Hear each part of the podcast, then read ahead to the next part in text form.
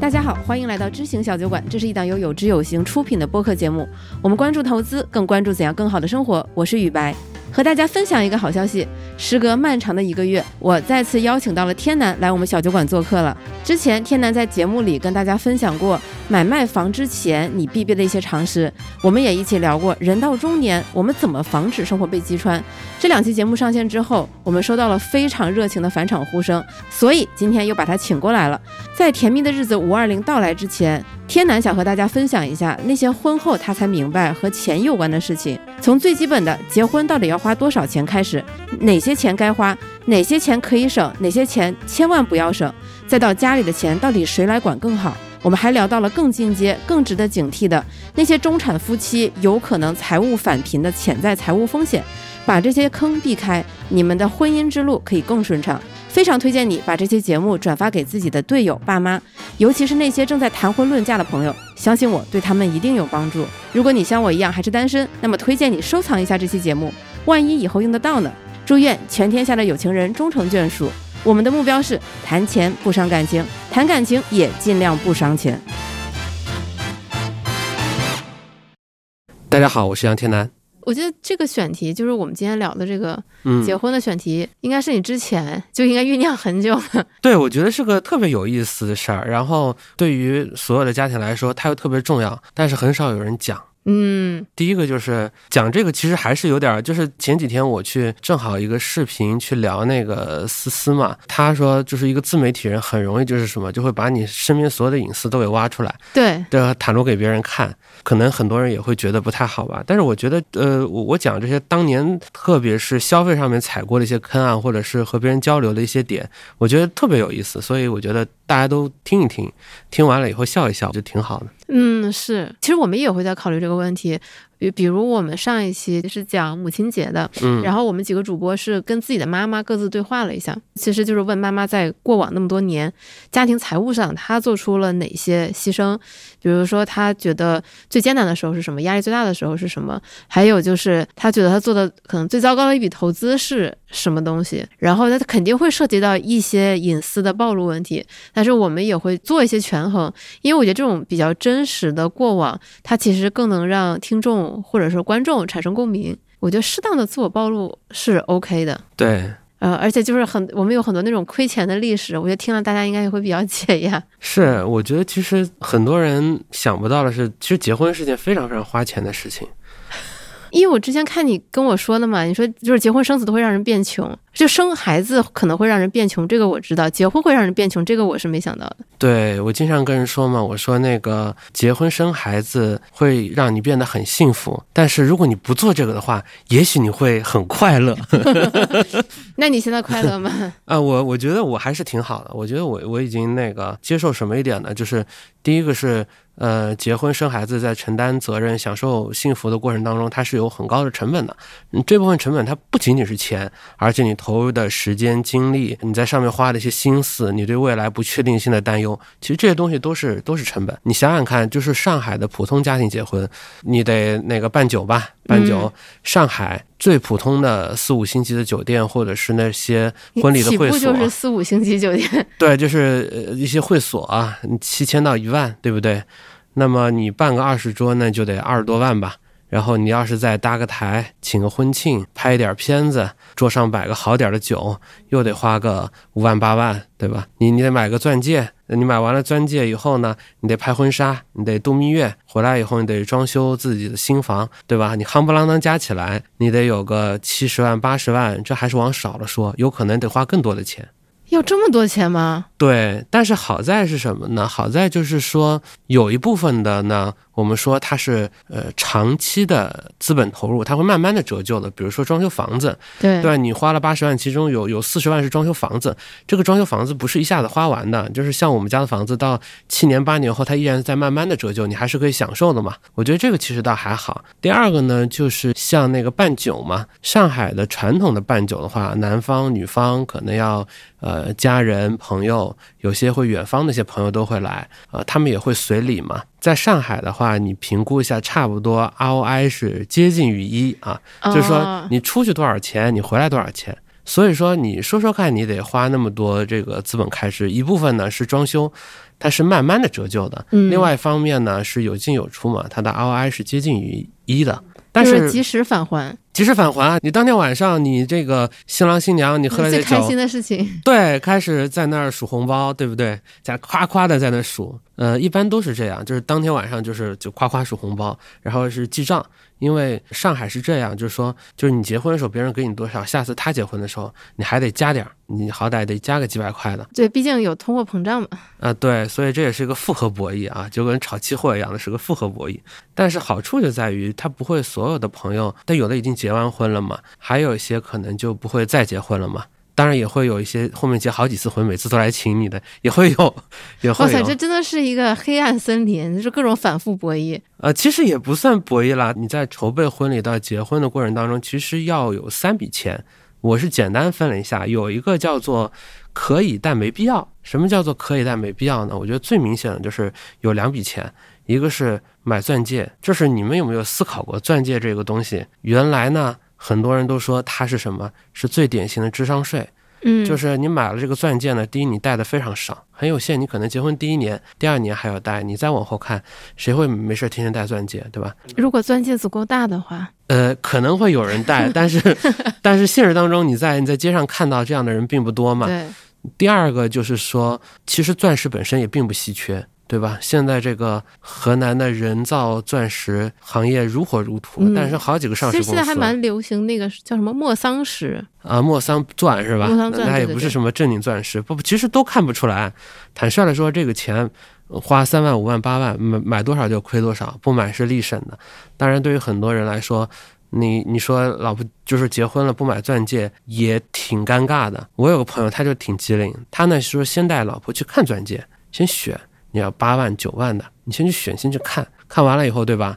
他说：“你看这样行不行？这个钱呢，我还是给你。然后呢，呃，你家里人肯定有这样或者那样想法，这个钱给你，你呢可以买呃金饰，更好呢，你就是可以买一些投资的一些金条。买了以后呢，我们都当做是这个呃婚戒抵充，然后我现场到那个拼多多上再给去买一个那个告示，绝对看不出来。你看这样行不行？你看，其实如果现在的很多九九五后、零零后，他其实是愿意接受这个这样选择，因为你你你这个钻石买了完全浪费，其实没有太大的意义嘛。你到二手市场当中，它已经一文不值，对不对？嗯，对吧？你说谁会去回收别人二手的一个婚戒呢？对吧？其实是没有特别大的一个一个一个价值的。嗯，我觉得这个解决方法挺好的，因为结婚这个事情，它就很像那种，也不能叫囚徒困境吧，但是就是有一种很微妙的博弈。嗯，会觉得说，别的人家结婚，可能一方给另一方花了多少钱买钻戒，嗯但我结婚没有，是不是显得对方不够爱我？但是如果对方说，哎，我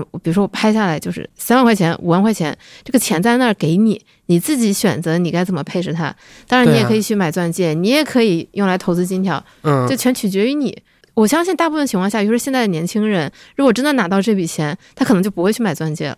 对，关键就是说你要把选择给出。你当时是我当时比较愚蠢啊，我当时肯定还是买钻戒嘛。我觉得第一个就是当时完全就没有考虑说可以不买这个选项，箭在弦上不得不就是对于一个年轻的男生来说，就是他他会有考虑很多成本，比如说，呃，尽管两个人在谈结婚这种状态下，但是未来你是不希望被落很多口实的。就五年、十年以后，他拿这个东西说事儿，然后再补个更大的对吧？当年我跟你爸结婚，连个钻戒都没有。啊、这个我觉得很正常嘛。这第二个，我觉得就是传统的婚纱和婚纱拍摄。其实你想想看，就是咱们都是对吧？出生在东方的小老百姓，就为什么要模仿一个欧洲的贵族去穿的这个东西，对吧？而且它完全是个城市化的，各种各样的场景，你无论是骑马、打高尔夫、上游艇，它是各种城市化的东西。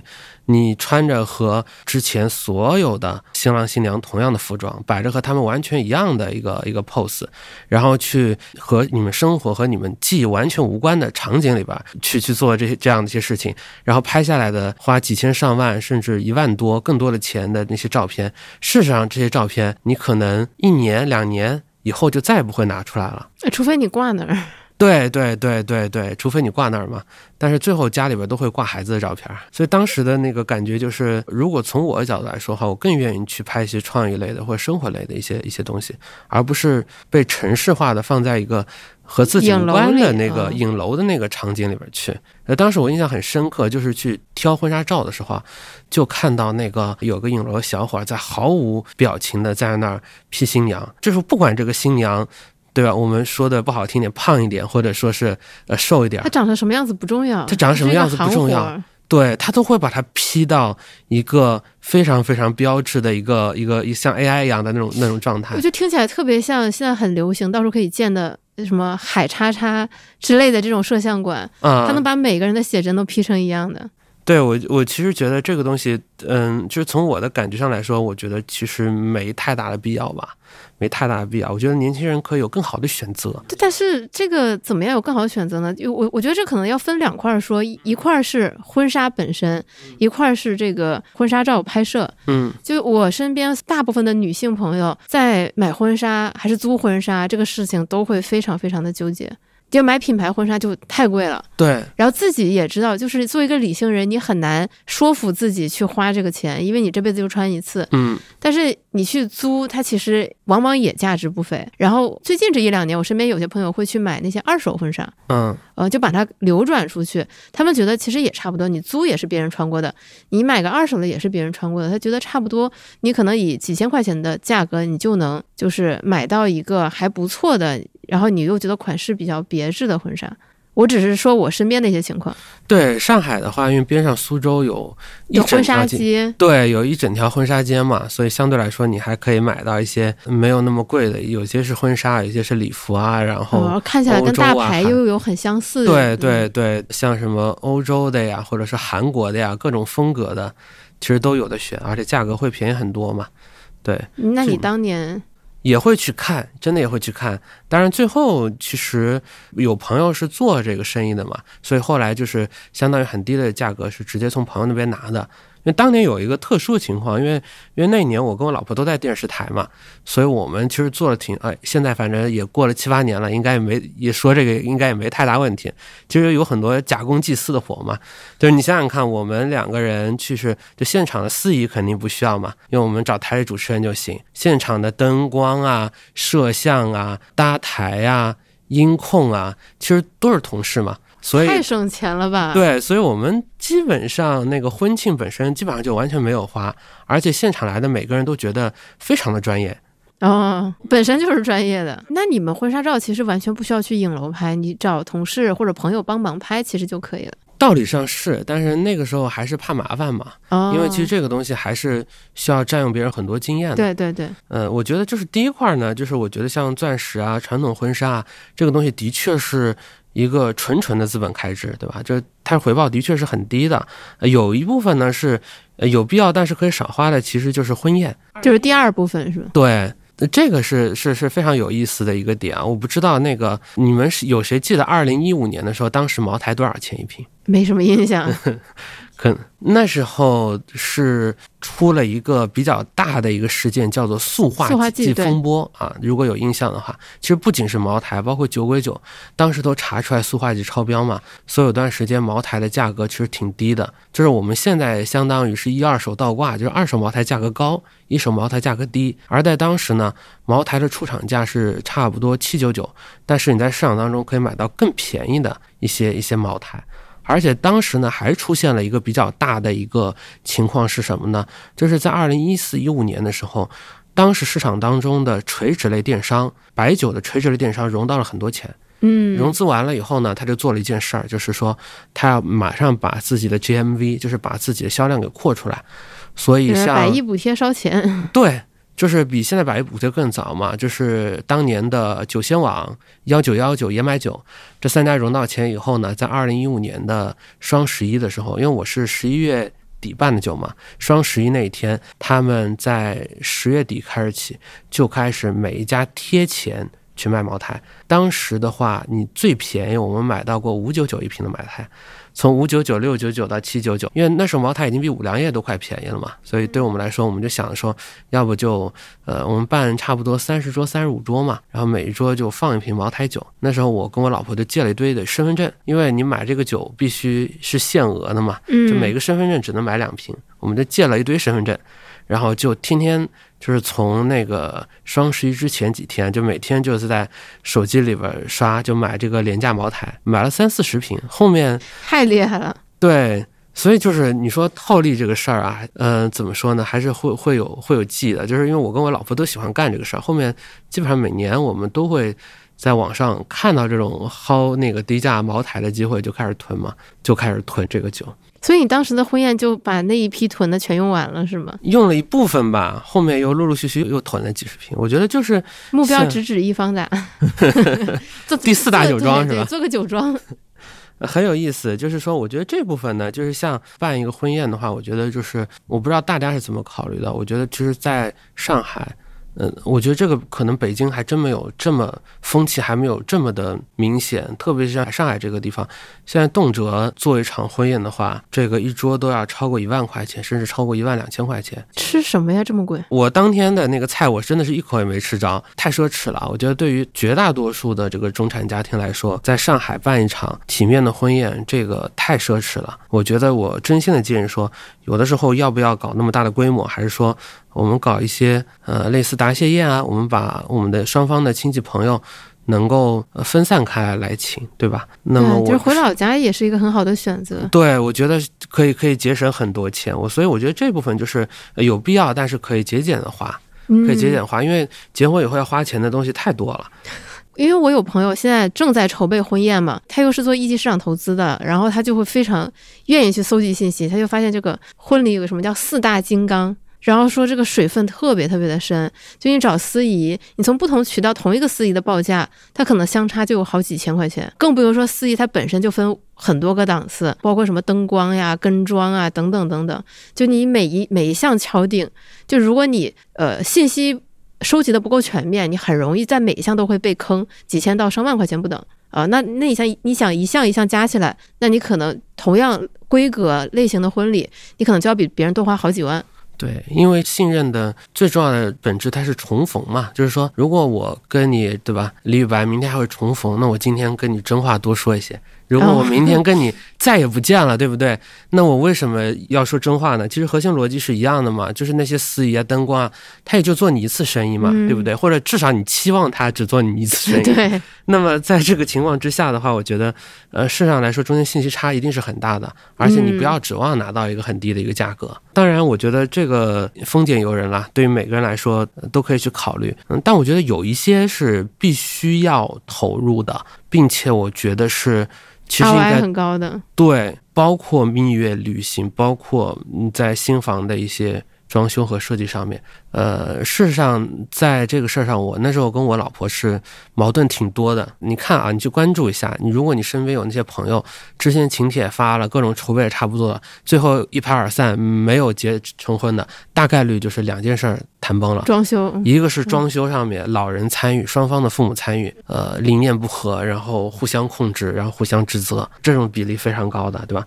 第二个就是两个人之前度蜜月或者说是之前旅行就就闹掰了啊，这种这种其实也挺多的。我觉得就是是有很有名的一个说法叫成田分手嘛？对对对吧？就是情侣蜜度蜜月或者旅行回来，在那个日本的成田机场就分道扬镳，老死不相往来。对，所以我觉得这个是什么？这个是，呃，你你当两个人在一个常规的状态下来说，在没有压力状态下来说，它产生矛盾的点是有限的。但是当两个人在一个陌生的一个地方，然后在一个比较有压力的结构当中，其实就会比较有问题嘛。因为那时候我是我研究生同，就是我跟我老婆刚认识没几个月的时候，当时我就，呃，那时候还是我女朋友嘛，我带着她去参加和我同学一起去土耳其的一次旅行嘛。我第一次远程旅行就去这么遥远的地方，对，而且其实土耳其这个地方还不是很适合那种穷旅，因为就是就是他穷游的话，其实压力还蛮大的嘛。你要做那种通宵的大巴，而且你完全处在一个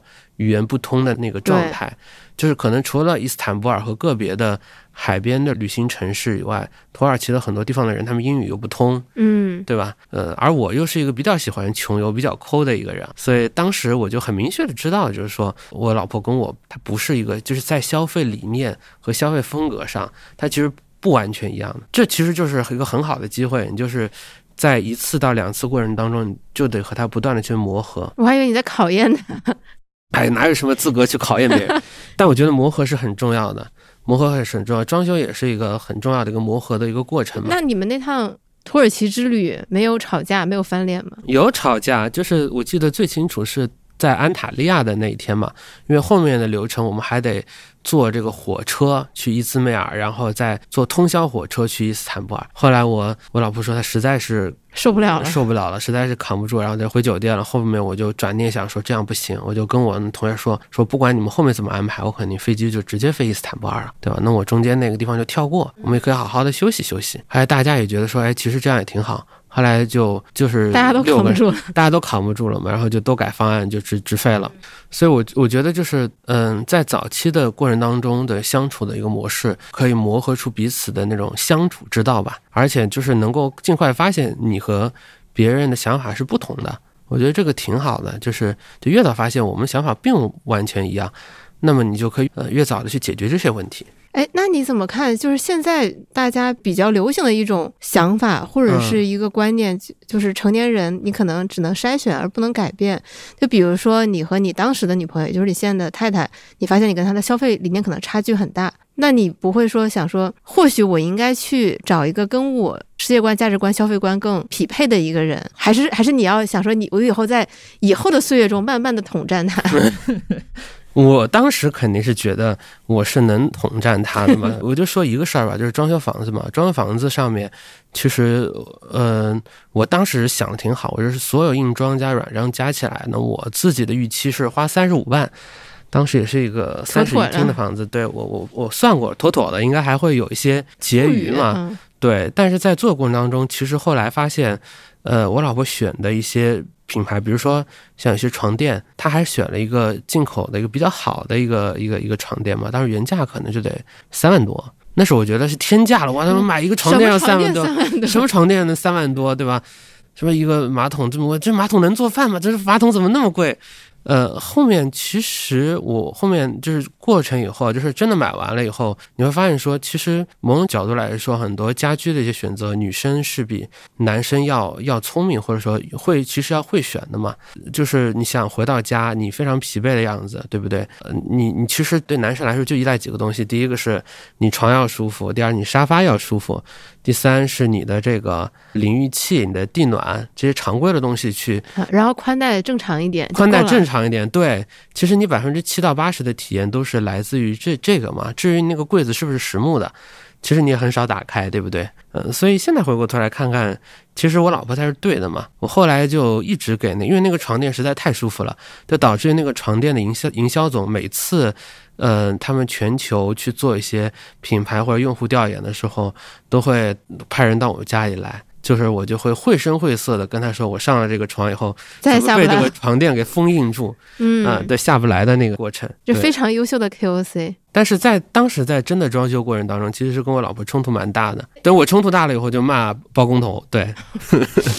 呃，所以所以说这个包工头的这个角色很重要，而而且你前面说。很多情侣也好，夫妻也好，他们分手分道扬镳，往往是比如说装修过程中，不只是双方意见不合，可能老人也对掺和进来。你没有遇到这种情况吗？倒还好，就是我我其实观念也是比较简单的，就是什么观念，就是特别对于儿子来说啊，如果你的父母本身就强势，或者说。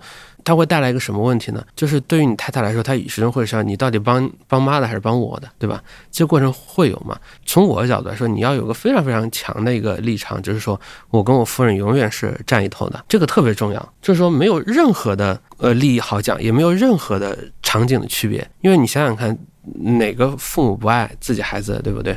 你如果就是说你父母永远是爱你的，然后你又是永远是团结你的另另一半的。那只有这个样子的时候，你的太太才有可能对你的父母更好，慢慢的这个关系才能够理顺。所以就说，呃，从我角度来说，就不管你父母是个什么样性格的人，就不需要给他们释放出任何的信号，让他们去选或者让你自己去选。就任何时候，你都是都得更关心自己的另一半，都得站在你另一半那一头。那这个其实是个很好的策略。慢慢的，你的太太或你的先生，他也会这样去做的，慢慢也会去做的，因为只有这样才能够理顺。嗯。对，呃，请大家抓紧把这一期分享给你的另一半啊！如果没有另一半的，记得收藏一下，到时候分享给他。你看，非常重要。而且我觉得还有一点很重要，就是说什么，就是这句话是我，可能也是芒格说的吧，就是他说，呃结婚之前啊，你你要把两个眼睛都睁大，就是你真的是要看清楚他什么样的人，对吧？你们两个人是不是真的相处得来，或者有什么什么样的问题？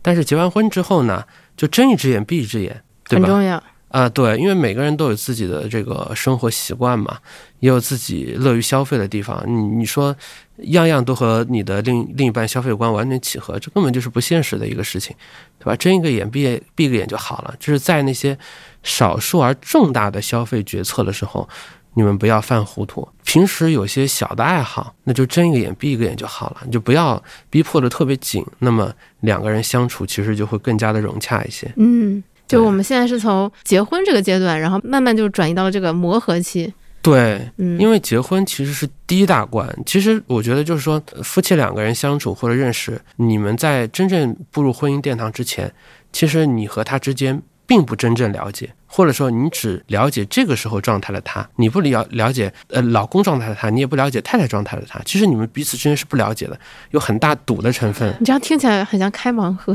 呃，其实就是开盲盒，其实有很多赌的成分。但是这个赌的东西好在就是说，它会在办酒这个阶段会集中的爆发掉。嗯，就是说，这是一个冲突最急剧的时候嘛，然后就是老人会介入到你们的生活，之前老人不会介入到你们生活啊。第二是你们要共同决定一个呃大的事情，做一场婚宴，这个过程会非常的复杂，请谁不请谁，这个东西怎么布置，对吧？你们共同的去完成这个大的项目，呃一旦过好了这个磨合期，那么后面其实很多事情反而会顺很多。哎，所以照你这么说，我觉得婚宴这个事情，它其实是很有必要办的。婚礼和婚宴，因为它相当于就是一对小夫妻面临的第一次大考，哎，第一个大的项目嘛，呃，对，第一个大的项目，因为、嗯因为现在其实很多人会想说，呃，包括过去过包括过去三年疫情的影响嘛，大家觉得说要不就不办了，就领个证就好了，呃，那可能呃没有这么一个可以有可能会集中爆发矛矛盾的这么一个大的项目，你很多事情可能是要在后面很多年才会慢慢暴露出来。对，我觉得就是，嗯，我们把它当做一个项目去经营，我们不是说故意要爆发矛盾啊，但是我觉得，因为，因为按照就是你看所有的亚洲国家，无论是中国也好，印度也好，包括你看这个越南啊这样的一些地方，反正就是儒教文化圈更盛行的一些地方，大家都会把婚礼或者是结婚本身当做一个非常非常重要的事情去做，对，对吧？有的时候我们会觉得中间花了很多的钱，但是好处也是有的话。第一是增加了彼此的诚意，第二是接受了双方的父母的祝福和见证，对吧？然后同时增加了背叛的成本。对，就是你的所有的邻里，你乡里的每个亲戚都知道你和这个人结婚了。对，呃，我觉得就是说整个这个项目本身，嗯、把这个项目本身办好，我觉得是一对小夫妻结婚的时候面对的第一次大考。就是如嗯，果能度过了这一次大考的话，你们才会碰到后面的第二场考试。你身边有这种没度过所以掰掉的例子吗？有，还真有。他应该不会听吧？我就简单说一说。那是还是我的一个伴郎，啊，我当时请了好几个伴郎嘛，是我伴郎之一嘛。因为因为伴郎嘛本身也给的比较多嘛，我做主桌的嘛。后来想等到他结婚的时候，我再加点还给他。结果就是没想到，就是就是连那个电子版的婚宴请帖都发给我之后，后面就就没办成。但我后面也不敢细问，也不知道啥情况啊、但我现在因为年纪摆在这儿了嘛，就是身边基本上前几年连三婚的人都已经结三束，婚都有了，对，都已经结束的差不多了嘛。所以我这个红色炸弹对我来说已经是一个非常遥远的记忆了。但我自己是特别不喜欢一个完全城市化的、完全消费主义的、完全是一个套路化的一个婚礼，让这样的一个呃完全的套路化的东西去界定我的呃婚姻，我我觉得这个是比较糟糕的。我我其实对年轻人来说的话，我觉得就是希望大家套路少一点，无无谓的消费少一点，把它当做是你和你另外一半所做的第一个非常有意思的一个共同的项目。那么我觉得或许能够得到很多的一些快乐。然后体验就是婚宴结束后晚上在房间里数钱数的快乐钱，。对对对，哎，那其实包括我身边的情侣或者是夫妻，我经常会问他们一个问题，虽然可能显得有些冒犯，就是他们婚后家里的钱究竟是谁在管？这个是你们婚前就商量好的，还是婚后慢慢磨合的？呃，婚前还真没有商量好，真没有商量好。但是婚后其实我很坚定的就就让他去做这个事儿了。就是主主动上交工资卡是吗？嗯，我其实倒还不是主动上交工资卡，我就是差不多我工资到账了以后，我就先先折一笔钱，比如说先折把工资当中的大头，我就先打给他。嗯，对，这样的话不是给自己也留有空间嘛？你自己留了一点零零花钱，但是对他来说，他就每个月能够有一个固定的一个收入嘛。就是我觉得在家里是这样，家里也在这样，就是说，呃，我们想象一下，把家里想象成为一个是一个公司，是一个公司的话，就是这个公司里边，它可能是需要有一个财务总监，但它同时也是需要一个基金经理的。那所谓财务总监是什么？就是需要有个 CFO 来管收支。嗯，对吧？？那这个收支的话，其实可能还真的是，至少从上海人的观念来说，可能还是女性管的好一些。对，而且我老婆原来在呃媒体里边，其实就是做呃包括频道和公司的一些预算和那个财务的嘛。就是我们结婚的时候，明显就是她手上钱比我多。我的都都被我乱花花掉了啊！但是她那时候因为是个中层干部，收入可能比我也高一些。后来我就被迫就离开电视台嘛，就是因为收入比老婆低很多的话，其实压力对上海男人来说压力会很大。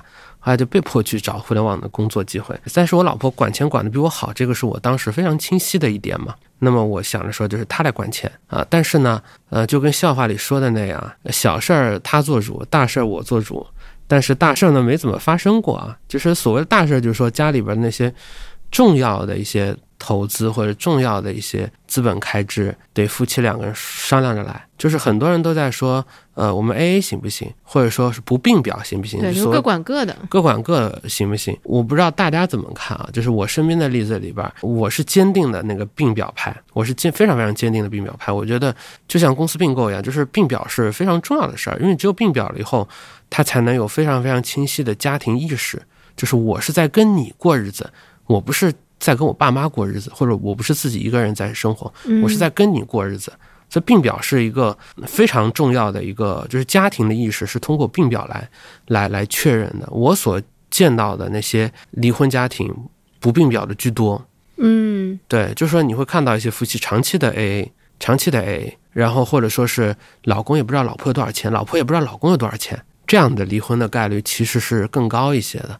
所以从我角度来说，我觉得我是一个非常坚定的并并表派，而且一旦并表了以后，对于我老婆来说，她就觉得这都是她的钱了，既然都是她的钱，我就不应该乱花。嗯，我买了个包，买了个东西，我都是我花了我的钱，他都不不那么乐意，对吧？啊，原来这也是统战策略的一部分。对，我觉得这个消费理念上面会有很大的变化。后来发现说，其实这个东西核心就在于和年龄相关嘛。等有了孩子以后，你就想着说，我要把孩子这个装备，对吧？把装备都叠到这个孩子身上去，你就不会想着把这个装备叠到自己身上了。对，就很有意思啊。就是我觉得我是一个非常坚定的一个并表派，并且我们家的这个分工其实还挺清楚的，就主要的收支，包括一些日常的开销，都是我老婆多一些。对我自己就留个零花钱，大多数东西都上交。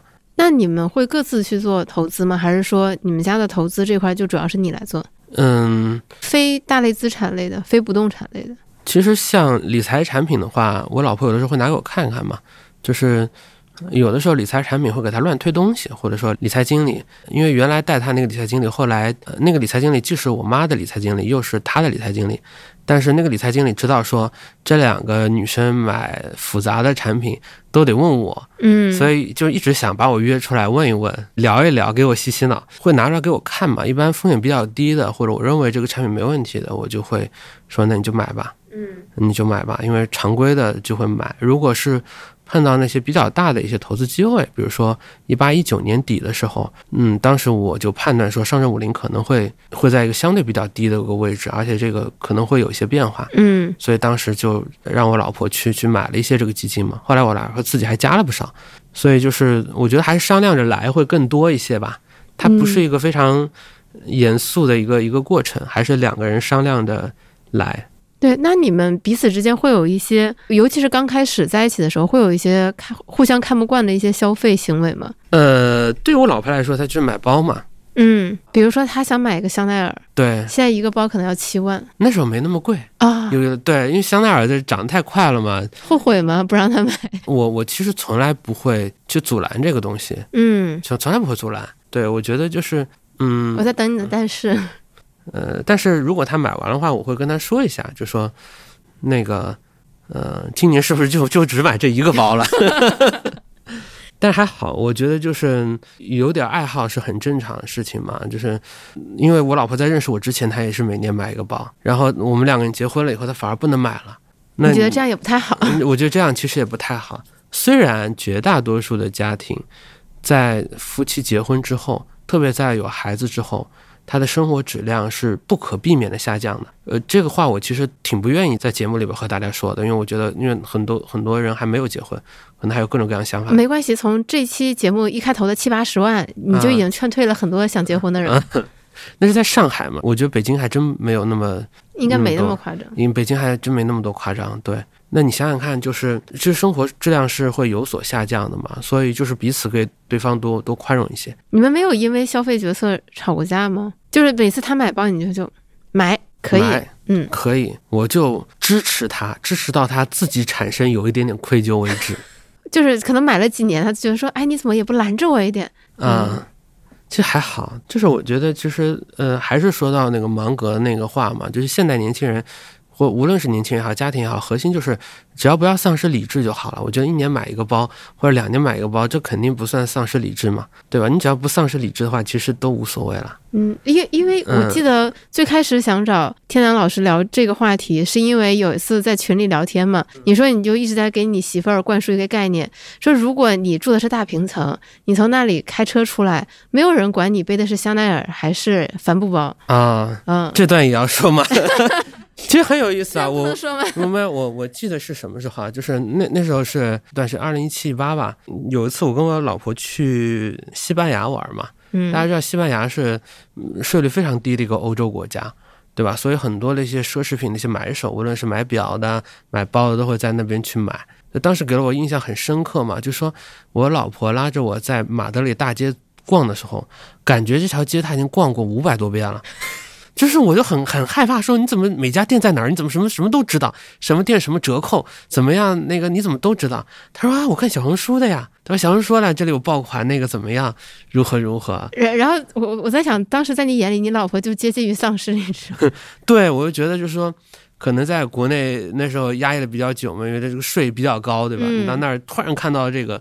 税税率低那么多，他就看有点丧失理智，就排队退税的时候，前面有个人突然说：“哎，这是个什么什么小红书爆款。”然后我老婆一刷，刷完了以后，退完税以后，下着大雨，拉着我就去，杀回去，对，杀回去就得买这个东西嘛。呃，所以那个时候我印象还是挺深刻的。我一度就很生气，就想着说，我我说我得那段时间我也下载小红书嘛，我说我得研究一下小红书的算法，就搞点那个什么身心灵的，什么低欲望的，啊，搞一点什么极简主义的，那些断舍离的那些，对吧？素色的那些那些内容关键词多搜一搜，多看一看，把我老婆那个界面啊搞得对洗一洗，对吧？不要被那些消费主义的东西给给占据太多嘛。对，但是后面因为有了孩子以后啊，这类的消费，它是会自然下降，就是它的重心就偏移了，嗯，会会偏移了，就会就会对年轻时候喜欢这些东西就会没有那么喜欢。当然，我觉得不是所有的城市中产的年轻女性或者中年女性都是这样，不是每个人都这样，不是每这样。但是对我老婆来说，这个问题就自己就解了嘛。那第二个就像您所说的嘛，我这个统战的话，主要还是以讲这个案例为主嘛。我跟他说了很多的案例啊，我说你看，我看这个人对吧？扎克伯格，你看他开什么车啊？飞度，你看他穿什么衣服？天天就穿同样的 T 恤，啊，穿穿同样的 T 恤啊，这个不带换的，对吧？这个东西，这个东西重要吗？这个东西不重要。当他开的他这个十八万的这个充电版的飞度，从他六千多万的豪宅开出来的时候，没有人会觉得他是一个穷人的。对吧？那你你买个几万块的包，你背着坐地铁，或者说你平时开车，你进普通的小区或者怎么样，对吧？这些东西其实都没用，就是为了不让他买几万块钱的东西，让他把目标放到一个几千万的东西上。对，这核心是不一定一定要是几千万了。我觉得每个家庭情况不一样。就是你让他有一个高于这些欲望的目标就可以了。就 dream big。对，就是，当然这个过程当中你你控制好度啊，否则大家会认为你是个傻子，或者说，或者说我我记得前几年那时候股票还比较好，我还得意洋洋，我还觉得自己挺行的时候，那段时间我就跟那个视频的那些同事，呃，在开会说，我们今天来讨论一个主题，叫如何攒到人生的第一个五百万。啊！我在台上说的唾沫横飞啊！下台了以后，他们悄悄的就跟其他同事说：“杨天南莫非是疯了吧？我这个手上连五千块都没存到。”他就让我去那个存第一个五百万，对，要要炒股，要要去存第一个五百万。对吧？所以当时市场好了嘛，给了我很多的这样的一些幻觉，幻觉啊，给了些幻觉。但是我觉得有一个方向是对的，就是呃，要要有高于这个东西的目标，消费也好，消遣也好，就我自己也有消费消遣。但是如果有一个高于自己的这样的一个目标，就无论这个东西它是在教育上面的，无论它是在改善家庭生活方面的，无论它在养老层面上的，我我觉得它帮助都会很大。对你有了这个目标驱使着你。就帮助很大，就即便在这过程当中你碰到了一些波折，呃，你没有办法像你当时想的那么顺利，但我觉得这个过程也会比盲目的被消费主义、被虚荣心牵着鼻子走要好很多。对，而且我觉得家庭的意义或者对于夫妻的意义就在于，就是说我们除了搭伙过日子以外，我们一起把日子能够过好，并且我们一起能够做出超越我们，嗯，单个人的一些。事情和一些一些结果，我觉得这个其实是很重要的。呃，我觉得其实仔细想想，我觉得很有道理的一点是，因为如果两个人没有一个长期或者中长期的目标，那他的注意力其实就很容易被一些短期的这些诱惑所吸引。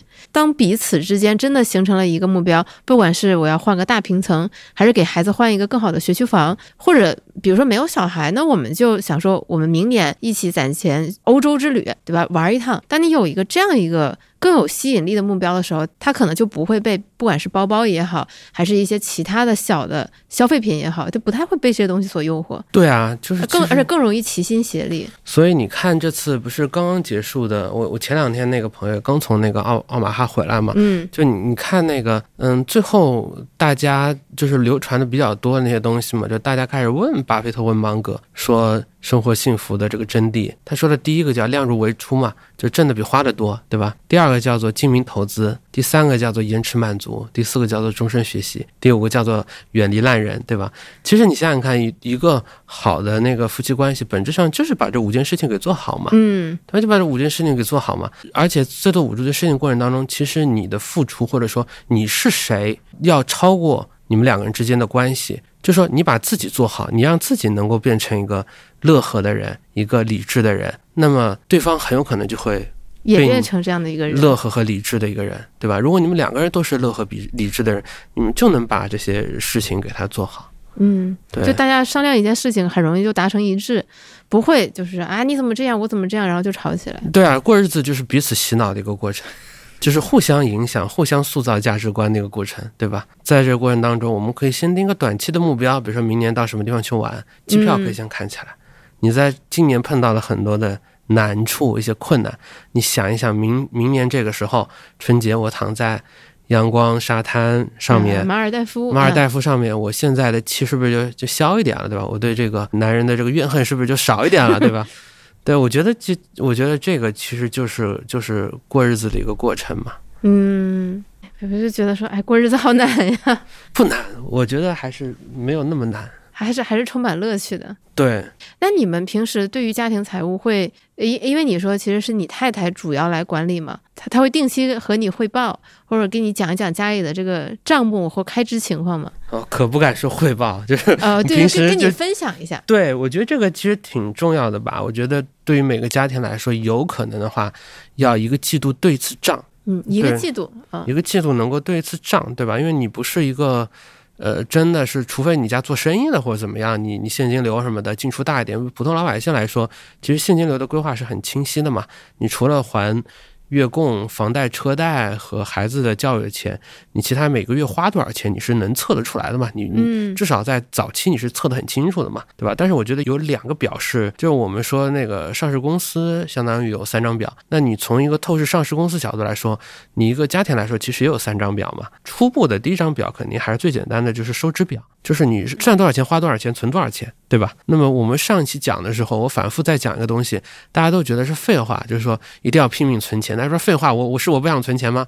其实我觉得是有方法的，就是你想象一下，一个每天早上都称体重的人，照镜子的人，他是更容易胖还是更不容易胖？更不容易胖他。更不容易胖。对，因为你有一个尺度去衡量嘛。那你包括也是一样，如果你每个月发了工资以后，你就是先把百分之五十、六十的工资，或者你把一部分的工资以一个相对固定的方式把它凝固下来，就先存下来，嗯无论是基金定投、理财产品，或者是怎么样，嗯甚至是留下来做保险或者做什么都没有关系。就是如果你你把这部分就存下来，你一定是更容易存下钱的。所以收大于支这个东西是个是个铁律。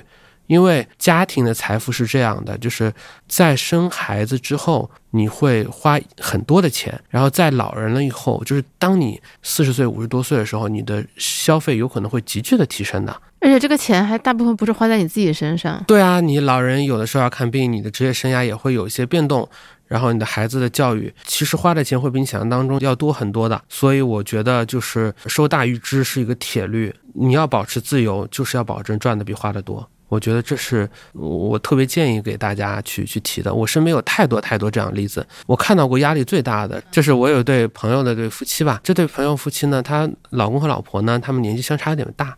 老公差不多可能就是五十多岁，之前呢是做一些生意的，现在呢也有一个固定的一个收入，但没有那么高。那老婆呢，她是一个结婚没多久就在家里做全职太太了。嗯，然后呢，这老公在第一段婚姻的时候呢，有一个孩子，现在就可能快要结婚的样子。第二段婚姻呢，他们呃夫妻两个人又生了一个孩子。那其实对于他们的这对夫妻来说啊，他们未来会有一个很大的一个风险是什么？就是他们会同时面对三件事情到临。第一个是大儿子可能要结婚。要花钱，对，呃，父母可能要支持一部分。第二个呢，就是第二个孩子刚刚出生没多久，他们漫长的教育生涯也是有很大的一个支出的。第三个就是夫妻两个人都没有特别稳定的高薪的工作，而老公呢又面临到可能快要退休的这个年龄，对吧？你后面各种成本也比较高，所以当这三个事情，还有双方父母，对啊，你双方的父母，但双方父母因为在上海嘛，又是退休的，相对来说都是退休金不菲。对吧？嗯，因为上海老人的企业，特别是比较好的企业，退休金都是不菲的嘛。说难听点，可能还能接济一下你们，嗯、但是他们整体家庭的财务结构其实比较脆弱的。所以说，如果他们在花销比较大的话，你未来十年、二十年、呃要面对不确定性，其实压力会非常多。哎，其实这个我我问个题外话，就是他们自己会感受到这种脆弱感带来的压力，还是说你们作为他的朋友，作为外人，你发现他存在这样的问题，然后你因为关心他而着急，他可能自己觉得还 OK，我觉得自己会着急的。当然，那个每个人的消费理念、消费观念不一样，有的人在这样的压力下，他还是觉得说，哎呀，我以前年轻时候存个百来万，我现在存个几十万、百来万，我觉得也没有问题啊。他们可能没有算清楚未来可能会花多少钱。嗯，就包括很多像消费品牌，就是嗯就是很多人会说，哎，为什么这些消费品都只针对年轻人？三十五岁以后的人，尤其是男性，几乎很少被列为这个目标人群。对原因很简单，因为他们的钱都不是给自己花的。对，他们的钱。对吧？就是就是呃，那串恒等式里边不就是小于等于狗嘛？就是三十五岁以上的这个这个男性，对吧？主要是在同花顺上给花掉了。呃，其实比较少了，比较少。就是有的一部分人是算明白了，还有一部分人呢，就是我觉得比较理性吧。我觉得就是在过去的十年、二十年，整个中国的中产家庭或者城市家庭，其实都是在确定性和增长当中度过的。对，这是一个最大的一个变化，而未来的十年、二十年，没有一个经济体可以无限的快速增长，而也没有说有那么长时间的一个全球经济繁荣和谐的这个窗口期，什么时候结束谁也不知道。那如果当增长和确定性不在的时候，我们要重新去评估自己的手上的这个资产负债表是否能够对抗这种不确定性。我觉得这是大多数的中国家庭根本没有意识到的风险，而这个风险很有可能是迫在眉睫的。我觉得 其实这个观点我跟你有一点点稍微的不一样，就我觉得现在社交媒体、自媒体其实都大家都在渲染这个恐慌，这个未来的不确定性很强，你的收入很有可能骤减，而且你很有可能失业。然后每一个人都是那种啊，天呐，未来不会好了，未来我的收入可能就会下降，但是我并不知道怎么办，那就过一天是一天吧。嗯，就是有的时候你就觉得，嗯，面对这种不确定性，很多人会选择。躺平或者会变得很无力嘛？嗯，我觉得其实还好，我觉得其实是有抓手的嘛。核心第一个就是要关注，就是你先要把这个事儿，就是你说担心自己身体好和不好，你先去做个体检嘛，对吧？你担心你家庭情况好不好，你先去把你家庭的这个资产负债表给捋一捋嘛。那么中间其实有两点嘛，第一个是你要看清楚你所谓的资产负债表的一个比例，就说你们家到底是资产多还是负债多，负债是长期的还是短期的，对吧？这些长期和短期的负债会不会长期的吞噬你家的现金流，相当于你花杠杆。呃，借了一大笔钱买了一个很贵的这个房，每个月的工资三分之二得还房贷，那其实你未来十年、二十年这现金流都已经被吞噬了，这个就压力就会比较大，对吧？这是第一个，就是本身你要去观察你这个资产负债表的总量。第二个呢，其实还得关注这个结构。这所谓结构，就是说我看上去家我家呃资产很多，对吧？我们以前不是听说过一个笑话嘛，说我月薪三万块一个月，为什么我每天日子还过得那么焦虑？那么有人就说了，你这个三万块结构不对，你要是一万的工资，两万都是房租的话，嗯，对不对？你还会焦虑吗？你肯定不焦虑嘛。它其实反映的就是说，我们不能光看现金流量表，要看资产负债表嘛。对。那么，呃，资产负债表当中。关注的是什么呢？就是关注你的资产呢，到底是生息的资产还是不生息的资产？就是你很多人说我能不能躺平，我在家待着，对吧？你看，呃，小红书上有很多的，一百万、两百万吃利息，夫妻两个人在那儿好像也能够过下去，但他一定有前提嘛。第一个是他可能没有四脚吞金兽，对吧？就没有两脚吞金兽，没有孩子在那儿花钱。第二个呢是住父母家的，或者是已经有了自己的有房无贷的那种情况嘛。所以说，呃，他靠一点点生息资。产就可以去覆盖他们家庭的这个现金流，啊，但是很重要的一点，我认为就是说，生息资产的比例要比较高。所谓生息资产，就是说你这个钱呢，你买了这个理财产品或怎么样，它是可以稳定的有利息的，或者说它可以有一个比较确定性的长期的这个升值的回报的，而不是说我家里就一套房，我自己住着啊，我自己住着，那么这个房子呢是的确还值很多钱，但是呢，它在不断的折旧。或者说，我有八套回迁房，我老婆出生的那个产房里边人一一个青浦人，对吧？他们是两个青浦本地人结婚，各有八套房，加起来这孩子眼睛一睁开，哇，哭了第一声就十六套房。我心里想，我十六套房你哭什么呀，对吧？啊，十六套房管不过来呀。对，但是你想想看，如果在青浦的话，有可能这也租不出去，对吧？那租不出去的话，他就很难生息嘛。于是就哭了啊，于是就哭了。对，这个这个呃，的确是这样，就是你要去关注那个资产负债表的这个结构啊，到底是怎么样？我们肯定是希望说，它的生息资产比例更高一些，自住的房地产或者租不出去的房地产的比例低一些。然后呢，你的负债是一个好的负债，而不是一个坏的负债。对，在大体上来说的话，我觉得通过这些简单的一些评估，你就可以了解到你家庭的一个呃资产的一个状况。所以。就是回应那个雨白前面说的一句话，呃，网上那么多人都悲观，多一个悲观的人有意义吗？我觉得乐观不一定是对的，悲观也不一定是对的，但是我觉得一定要客观。那客观的第一步就是你先算清楚，算就算三个东西。第一个是今天你和你老婆同时被公司裁掉以后，你们手上的现金流能不能让你们度过第一个半年？而且这半年不是说我就简单在家吃吃喝喝，我这个房贷车贷。家里的这个地暖水电我还得用呢，对吧？这是第一个嘛。第二是我的资产负债表本身是不是安全的？然后我的生息资产在我所有资产当中比重到底有多大啊？我到底是钱生钱还是钱买了这个资产，既没有办法变现，也一直在折旧，对吧？第三个就是说我每个月我跟我老婆每个月是否是收入大于支出的？我们有没有办法把更大比例的收入能够以各种方式给它存下来啊？我觉得这些问题它不需要高深的。数学，他就可以把这些事儿给他给他算清楚，而且越早去做这样的事儿，越早形成这样的习惯，其实到了结婚十年以后或者十五年以后，就是家庭的状况就会更加的从容一些。对你刚才讲的这些，让我想到我前段时间有推荐你看的一个纪录片，就是英文名叫《How to Get Rich》。就是如何变有钱，如何致富。呃，就是这个纪录片里，很多人向他求助，说我遇到了各种跟钱有关的问题，然后呢，他就去帮别人解解决，然后大部分都是什么家庭啊、夫妻啊这种。然后很有意思的是，这些人的问题，就像你刚才说，他不需要高深的数学知识，他只需要，比如说你真的去算一算，或者是你真的去看一看这个数字就能解决的，但是他们就解决不了。我觉得对于大部分普通人来说，你很难迈出这一步。不管是你真的下定决心，打开自己的这个账单，打开自己手机里的这个银行 APP，算一算自己每个月的收支情况，你的钱都花在哪儿，还是鼓起勇气跟你另一半谈钱，而且还要耐心的谈钱，中间不吵起来。这个这些事情，其实对于大部分普通人、普通家庭都非常的难。因为接受现实最难。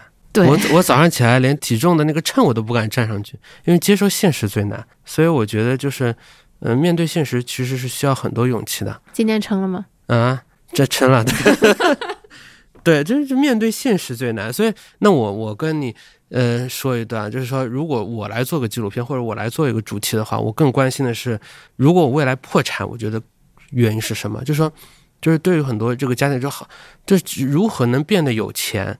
这是个很难的命题，但是就像那个巴菲特或者芒格说的一样，就是如果破产，最可能原因是什么？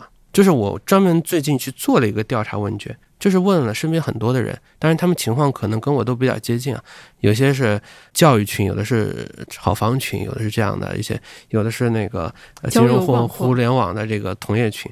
我就问大家同一个问题啊：如果未来你家破产了，你觉得最有可能的原因是什么？我觉得这个事儿是很重要的。就如果你知道你未来会死在哪里，那你就不要去。对对对，雨白，你觉得如果以后你破产了，对你吓到你喝水了，你觉得破产了最主要原因是什么？找不到工作，付不起房贷，可能就是我的现金流难以覆盖我的房贷。啊，我明白。对我本来一开始想说，我现在的这个资产负债表应该很难破产，后来想就是房房贷还是有可能的。这的确是其中一个，我总结下来其实挺多，因为我们调查过很多很多全世界。全球范围内中产破产的案例，有一种是系统性的，就是它不以个人的意志为转移的。比如说，你这个国家的货币完蛋了，对吧？你这个你你这个糟糕的这个货币政策、财政政策，对吧？你持有的都是本币被洗劫一空了，对吧？第二个呢，是你国家发生了一些，就跟那个当年黎巴嫩一样的，发生了一些国家层面发生了一些战争啊、一些动荡啊。那么这是一些系统性的风险，或者碰到了大的一个金融危机，呃，你作为一个外向型的一个小国。你整个国家没有在这个金融风暴当中躲过去，这个是系统性的。但是坦率说，这系统性的大的风险，就对于中美这样的大国来说，这个抵御风险能力是更强的。那我们说，回归到微观层面上来说，我统计下来最多的，就大家说的，第一个就是生病失去工作能力，其实失去现金流，失去现金流。但是它这个东西是，就像我们上期说的那个抛球游戏里边，是你那个身体那个球先碎了，对，因为你身体不行了，或者说你呃可能情绪有点抑郁，你整个状状态不太好，你失去了工作能力，对吧？第二个是什么？呃，这个可能很多人都想象不到，就是送孩子出国留学花光了积蓄，因为你要知道，一个上海的孩子如果在体制外的学校里边读书，在小学、初高中阶段，可能一年就是综合成本可能就二十万左右。如果你再读一个美本或者是美国的或者英国的本科或者研究生，那可能又是五百万、七百万。那这个对于很多上海家庭来说，也是要卖房子才能供得起孩子去去读的。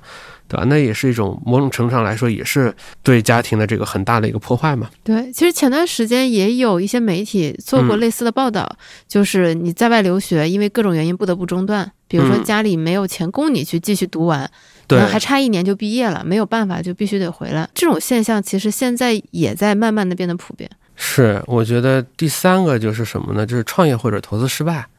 啊，而且这个东西它其实跟前面的工作是有联动的嘛。一个中年人他做到了高管以后，呃，突然公司业务不行了或者被裁掉以后，他就两条路嘛。第一个是他到一个其他公司去打工，但是他原来可能是个总经理或者怎么样，他适应不了。他身边朋友都创业，那我也创业吧。最后创业融不到钱，你又碰到一个危机，就一把亏很多。这样的例子是非常多的，就创业或者投资失败。最后一个是什么？就是房子暴雷，或者是房子本身你买的不好，失去了这个流动性，但是你还在还房贷，你每个月还得输血，这个还得得给他还房贷，还得一还还三十年，对吧？你想那个砸了承重墙的那个，对哎呦，那个真的是看太糟心了。是这个的确会压力会很，所以我我是一个，甚至有人觉得说杨天然是个房地产多头，一直我说我是个空头啊，我这个买新房本质上这就是个空头，我就认为说这个市场没有贝塔了。那么未来上海的很多房子它没有增长了，所以你才要精挑细选，所以你才要卖旧打新，对吧？现在距离我们那期节目已经隔了一个多月了，接近两个月了。你看上海现在的二手房市场已经跌成什么样子了？然后还是打不着新，然后还是我还是没打着啊，这就是后话了。但是我现在心态很好，所以我们其实总结一下，就是未来对于一个城市中产来说，它。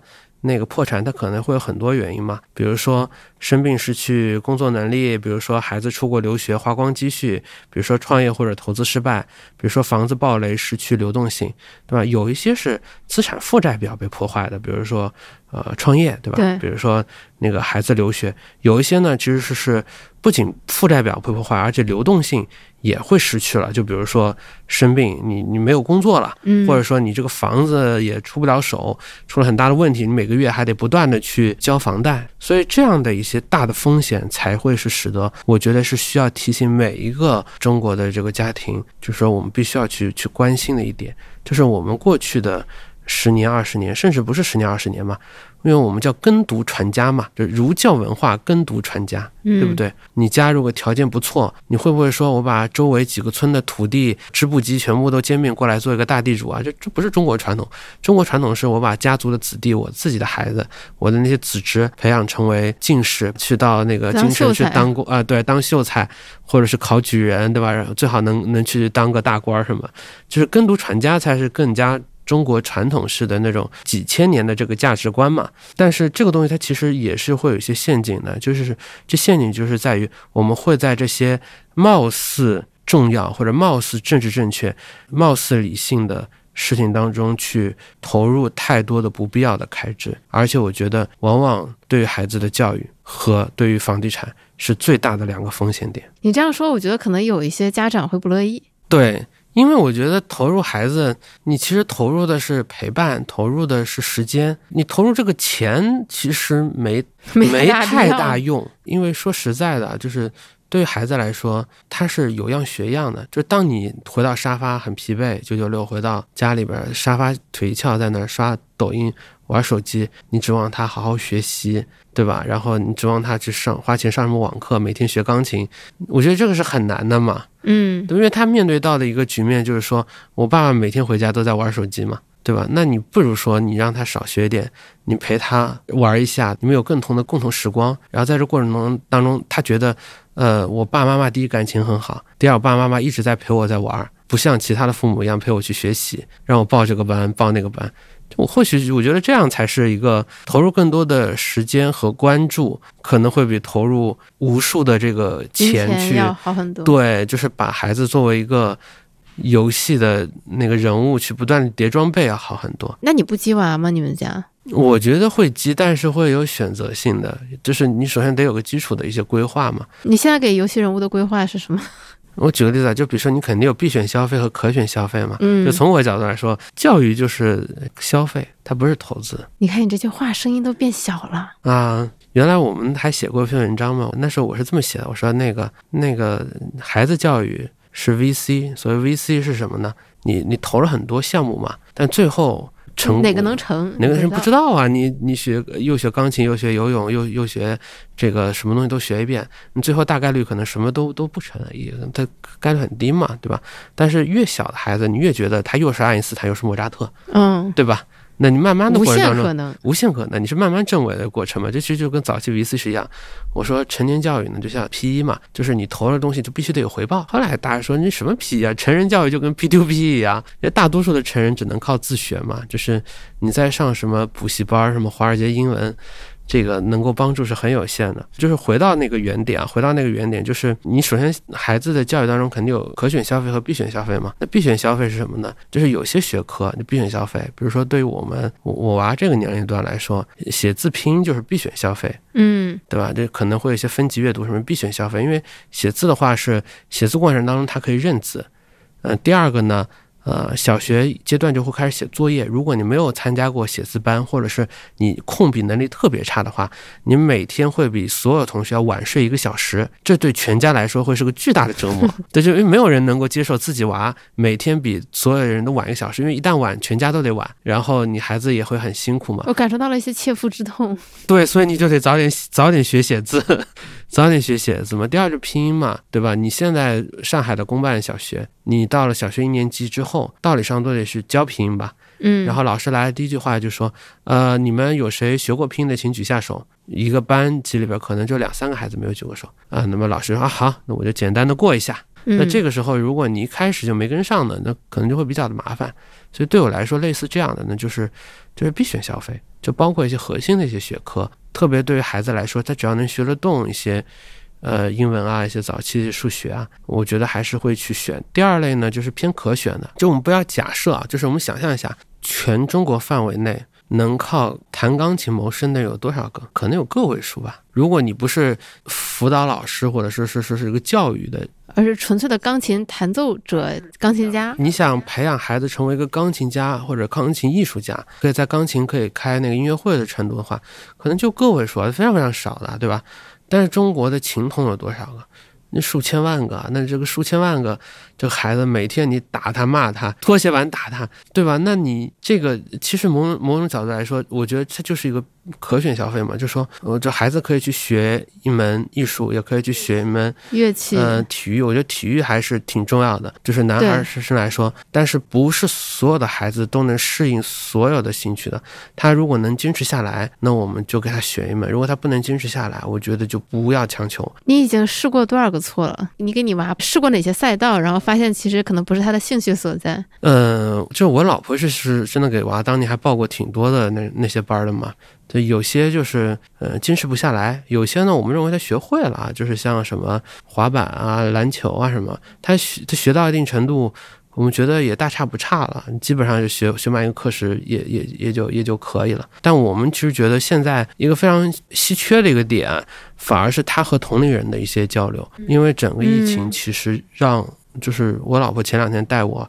儿子去参加他们幼儿园的这个春游嘛，幼儿园大班嘛，是整个幼儿园阶段唯一的一次春游。就是事实上来说，幼儿园阶段因为疫情的关系，很多孩子之间本身都没有玩的那么熟，但是孩子之间的他们之间的那些交流。哪怕是过家家，其实才是我觉得是培养孩子的一个很重要的手段嘛。对你帮助他社会化特别重要的一些途径。反而这个事儿就没有能够做得很好吧？我觉得也挺遗憾的。那你对你的小孩没有一个什么五年方针、十年方针？比如说以后你不会受身边影响，想说以后也把他送我是这么说的，我就是说我爸，我在我读高中的时候总是说杨天南，你要是读不出来，你要是连本科都考不上。但当时感觉是不太可能本本本科考不上，无非就是一本考不上。你如果连本科考不上，我就给你送到国外去，大不了卖一套房子。我说爸，你不是疯了吧？我在我在中国本科也考不上，到了国外我能把这套房子给你挣回来吗？我不是就就更不行吗？对吧？那个时候就这么会对啊，我觉得就是就是。就是如果是我是我儿子的话，我一定是说你你高中考不上对吧？中本一贯通或者去工厂打螺丝去，对不对？我肯定不会给他那个不会卖一套房，对，是什么卖套房送孩子去去国外读书？很流行那个泰国妈妈啊，就清迈妈妈去泰国读书，曲线救国。对，但是某种角度来说，你都是放弃自己的生活，或者说是，就是我觉得一对呃夫妻有一个最基本的准则，就是说什么？第一是。我们夫妻两个人的共同的决定最重要。第二是，我们不要为了孩子而放弃我们自己的生活。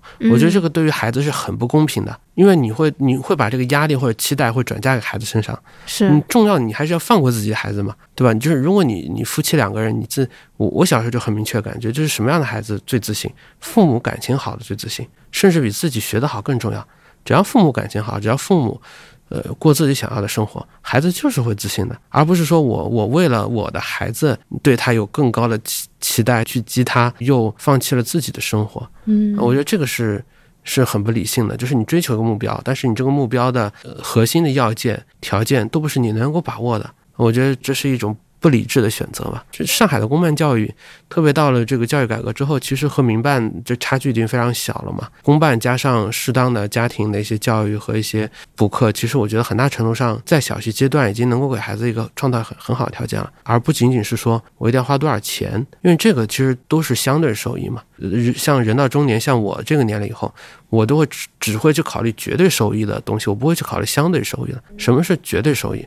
就是夫妻不吵架，就我们每天两个人回到家能够说半个小时的话不吵起来，然后能够看一集连续剧，对吧？那漫长的季节能看一集连续剧不吵架，这已经不错了啊。然后背着小孩刷小红书，啊，背着小孩刷小红书，对吧？比如说家里比较和谐，把工作给给保住，对不对？然后呃身体健康，然后财富不要有大的折损，这个都是跟自己的比嘛，跟自己比的，就是就是，我觉得这是绝对收益。但是你说要在事业、呃孩子教育上面要胜过大多数人，嗯，或者要把百分之九十九的同龄的孩子，或者是自己要把百分之九十九的一个同行一定要踩在脚下，就是那种绝绝对收益。这种妄念，我觉得不应该再有了。其实不应该再有了。呃，在这里我稍微保留一下意见啊，我觉得天南老师现在这个观点很有可能是因为他的娃还没有上小学，我觉得过几年我们再来问问他，对，是不是改变了想法。我觉得每个阶段人人想法肯定是不一样的。那除了刚才，其实我们花了很大的篇幅讲，呃，教育，然后还有像房产，那在你看来还有哪些可能会是这种导致这种夫妻或者家庭返贫的一些不必要的开支？我觉得不必要开支是什么？就是每个人每个阶段碰到压力的时候，他都会有一些幻梦。是遇到压力所以才有了幻梦？我觉得是会有的，就是很多时候，呃，你说压力也好或者什么呀，它其实都是。然后有人会把这些幻梦包装成为一些商业的项目，不能叫做诈骗嘛，但肯定会是一些坑嘛。我经常会说的三个梦嘛，第一个叫文青梦，第二个叫虎妈梦，第三个叫田园梦。这三个梦是让很多的这个家庭的资产折损的一个非常重要的原因，对吧？年轻人叫什么叫文青梦？就是每一个年轻人，他可能都会说，上班太苦了，同事关系相处，这压力真的很大。我能不能开个咖啡馆，对吧？阳光洒在街边，每个人都给我递来笑脸，我不需要去接触这些复杂的关系，只要闻着咖啡的香味，我就可以稳定的赚钱，和朋友聊聊天，然后能够看看书，对吧？开花店，对吧？开客栈。嗯，但事实上，这个东西是这些事情的经营是远远比一个人想的要要要复杂非常多倍。复杂非常多倍的。对你开个咖啡店，可能人家点一杯不仅做一天，而且会用你的电源充 iPad、充电脑、充手机。开民宿，我之前真的有一个前同事，他实现了这个愿望，他在吉隆坡开了一个民宿，嗯，呃，开了个青旅。他后来发现，因为他的定价很便宜，导致那些住客特别特别难搞，就是你给的钱又很少，然后又非常难搞。他后来开了两一年多，开不下去了。就我干嘛要受这个气？对，因为做一个实体经营其实非常非常复杂的，而且当它是一个红海的市场的时候，你一个外行人挤进去的时候，在这个市场当中，所有的玩家都是在大浪淘沙、一波波洗当中，他顽强存活下来的。嗯，比如说在上海开一家咖啡店，对啊，你在上海开一家咖啡店，上海是个对新咖啡店很友好的一个地方。但是你你先开个星巴克，对吧？你卖你三十块，三十块边上开了个 Manner 卖二十，二十完了以后边上开个瑞幸卖你十五，你后面边上再开个库迪咖啡卖你九块九。你这个普通的一个没有品牌的一个独立咖啡店，你得卖多少钱你才能在这条街上活下来？所以就是我觉得就是这很多年轻人是因为碰到压力，他觉得这种生活方式呃感觉是对的，但但其实非常难，其实非常难。第二个就是中年人，他其实会有一些虎妈梦嘛，就像前面那个雨白说到的，本质上什么，就模仿富人生活，就中产模仿富人生活是返贫的一个非常重要的一个一个原因 那。怎么叫模仿富人生活呢？对啊，就是你想象一下，就是所有的奢侈品牌，它本质上都诞生在什么地方？都分在旧世界嘛，就是欧洲嘛，对吧？而且是诞生在什么？诞生在有王室的，基本上是诞生在有王室的旧世界，嗯，对吧？那个法国、西班牙，但是在有王室的这个旧世界会更多一些。当你提上这个包，穿上这个衣服，穿上这个鞋的时候，你会觉得你也是王子公主，你也是这个这样的一些贵族嘛？但现在其实并不是这样嘛，我们大家都是坐地铁的上班族嘛，对吧？就是就是就是陪读也是一样的嘛，你总觉得你的孩子能要给他最好的、最想生活，但这个东西未必会给他带来快乐的，而且这个东西只是贵，贵和好之间其实是有着巨大的差别的。我觉得任何一个生活在北上这样的一些大城市，如果放弃公办和呃，因为上海的民办都已经开始购买学位了嘛，就价格会低很多，放弃这么好的一个。国家赠送给你的这个教育的资源，去选择一个纯体制外的这个教育的话，呃，其实我觉得这个成本还是蛮高的。所以我觉得对于中年人来说的话，呃，这个虎妈梦会让他付出很多。可能有些人会说，我已经把去加拿大陪读、美国陪读已经降到了泰国陪读了，你还觉得我是在模仿富人生活？觉得你有点过分了。对，就是，但是每个人选择不一样了。我觉得，如果是你是为了自己开心。我觉得是可以接受。如果你是为了委曲求全、丧失自己的机会，是希望给孩子提供一个更好的环境，我只能说这个期待本身是不正确的。对我觉得，觉得与家庭夫妻来说，给孩子树立一个好的榜样，你们自己先做融洽的、理性的、开心的人，你的孩子才有可能会去，他未来生活才会变得更加的融洽、开心和理性。那我我是我是这么理解的。第三个，我我我可能稍微多说几句。我觉得这是非常非常危险的一个状况，非常危险的状况，就是卖给老年人田园梦。你要知道，上海的老人现在是非常非常有钱的。上海的双体制内的老人，就无论他是传统的大型国有企业，或者说是事业单位，或者是类似这样的一对的老年的夫妻，如果刚退休的话，可能退休金得有两万多，有可能加起来有三万块钱啊，也就意味着说，这些老人他们不需要工作，然后每个月定期有两万多、三万的这个现金流，感觉他们可以再多一个孙女。嗯，对，就是是全上海普遍的这个很多老人其实是相对来说比较富裕的嘛。所以为什么前段时间湖州有一个广告，上海人看都在笑嘛，就是叫养猪不如养上海人嘛。对，为什么叫养猪不养上海人？就是因为上海的老人时间多，钱也多，所以他们可以把钱拿来去。呃，游大好河山，然后可以去住各地的一些民宿，甚至是可以住五星级酒店。你看到上海的一些老年团，其实在整个长三角地区是非常非常活跃的嘛。就年轻人可能玩一些野奢啊、露营啊、户外啊，老人可能会也会去一些农家乐啊，或者好一点的一些民宿啊，就都会有。那么很多的一些我们说不法分子啊，或者说是有一些不能叫心术不正吧，一些一些，他其实就会把这些旅游的项目包装成为一些养老的一些旅游地产，对吧？或者说是一些呃买入返售的一些产品，去诱骗你老人说，你花个几十万或者一百万去买一个什么居住权、使用权，你也可以带你的朋友来持续的住，我各个地方有度假村或者怎么样。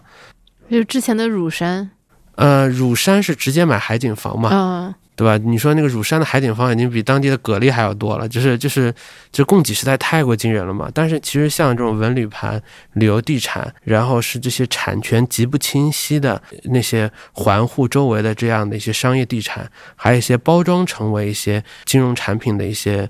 一些什么养老地产本身，他们的风险是非常大的。但是对于上海的老人来说，因为他们的条件比较好，而且呢，他们也非常的向往这样的一些田园的闲适的一些生活，所以其实上当还蛮多的。你身边有很多这样的例子吗？会有。我不知道北京有没有这股诈骗之风，说不定还没有，可能还没到北京，还没有到北京。但是我觉得这个东西不是说这个诈骗之风吹到哪儿，而是我觉得这股风它一直就没有退去过。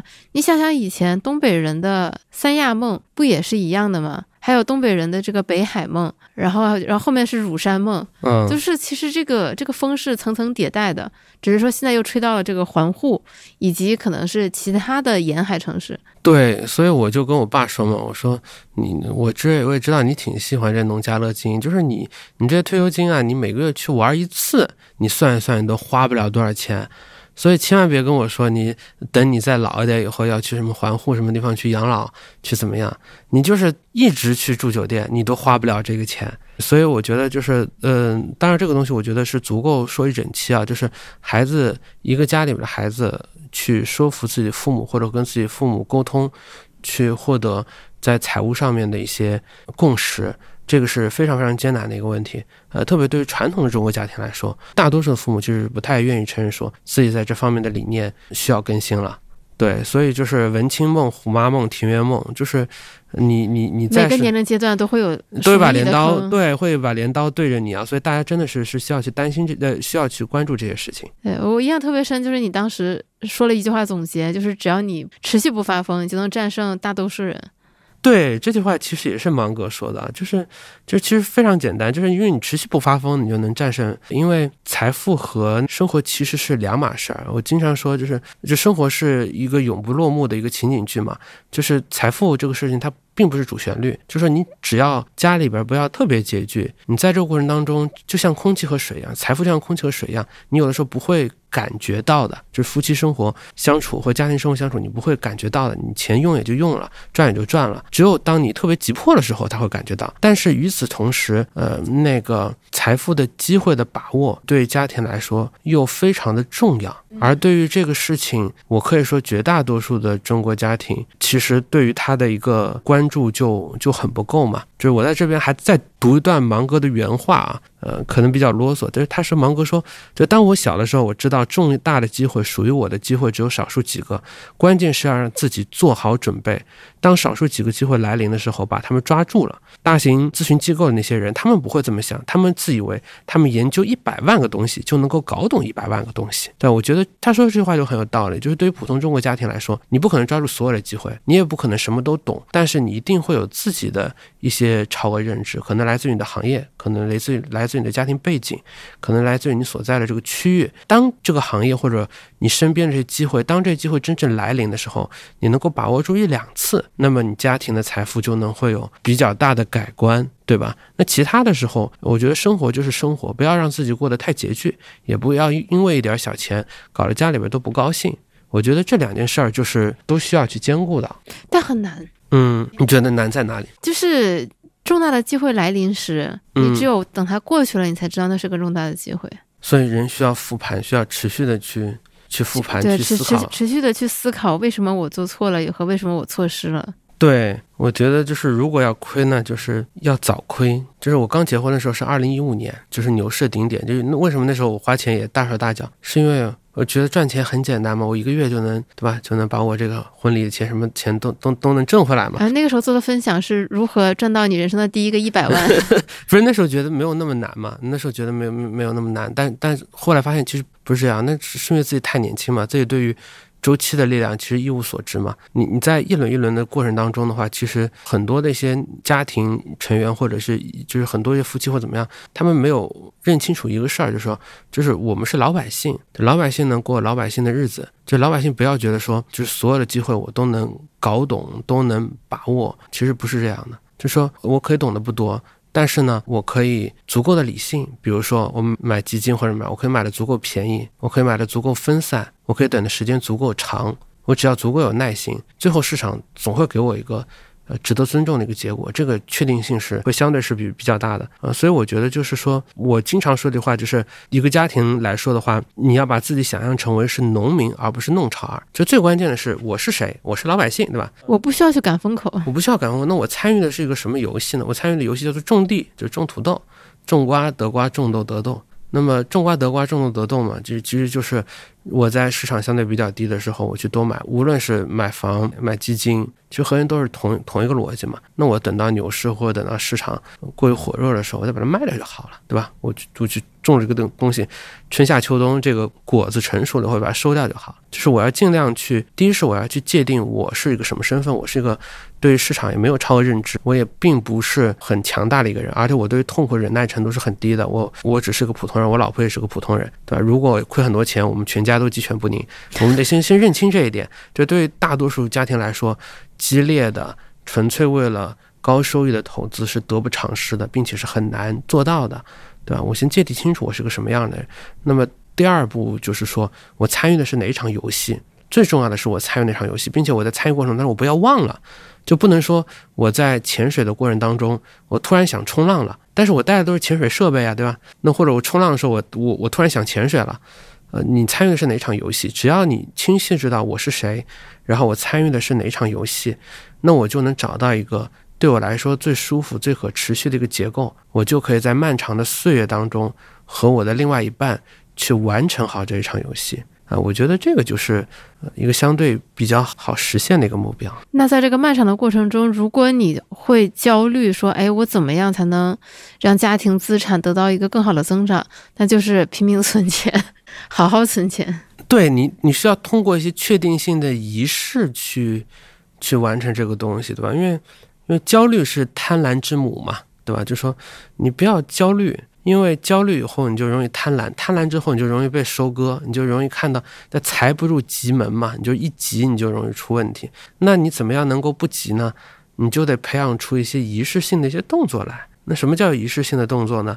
就是你能不能先从我们每个月把工资的一部分的比例去，你说定投也好或怎么样，要存下来，然后你就看它这个钱在账户里边能够慢慢的增长，对吧？能够慢慢的增长，对吧？那你通过一些仪式呢？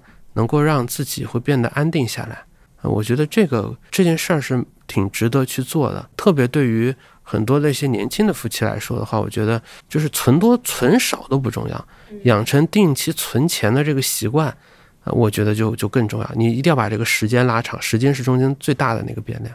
对，就是一起存钱这件事情很重要。对，一起存钱这个事儿很重要。嗯，就是就是现在我们也算是聊到最后嘛，我觉得可以。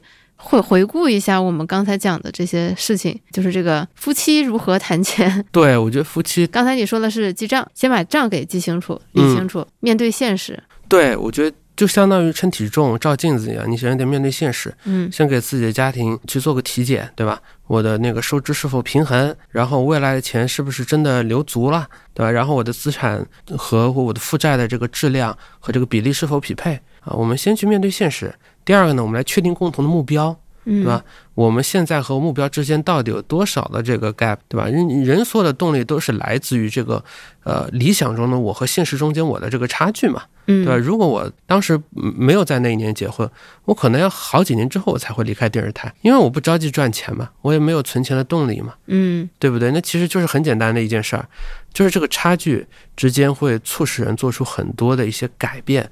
呃，所以就是第一个是要直接面对现实，嗯，第二个呢，要有一个共同的目标。那围绕着共同的目标，你们其实就是。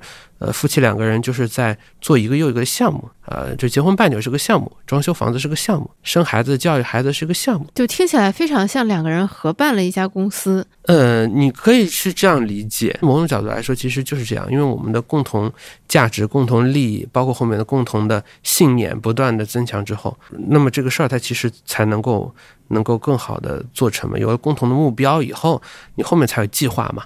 嗯，你才有规划嘛？定一些什么年度计划，定一些 KPI 或者 OKR。对，有一本书很俗啊，它的书名好像叫做《富人和你想的不一样》。呃，有钱人和你想的不一样。啊，有钱人跟你想的这句话很俗，但里边有个概念，其实是我非常认可的，它叫什么？叫做财富蓝图。什么叫财富蓝图？就是说，你可以把你的钱想象成为是个室温，那么你的目标或者是你的。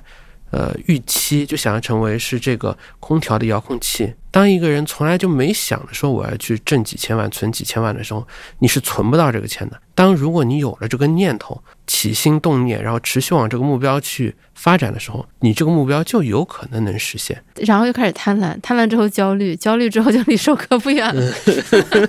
就就就你看，这道理都是有两面性的，肯定会有。所以就是我经常说嘛，就是人要有野心嘛，但是不要有妄念。那最难的是你要把野心和妄念给它区分出来。我我其实很难想到，就是我今时今日跟雨白在会议室里边录这个东西，到底是我的野心还是妄念？我不知道，我肯定可能是雨白的妄念。呃，但我我其实长期以来我一直希望说，我觉得中国的家庭未来十到二十年的时间当中，呃，把钱管好。是头等大事，是很重要的一件事。那在做把钱管好这件事之前，夫妻双方得好好的去谈一谈。我我希望就是当这件事儿能够促成的过程当中，我能够尽一点小小的力，或者说我能够做点小小事儿。我不知道这个是我的野心还是我的妄念啊，但是因为我自己觉得重要，所以我也。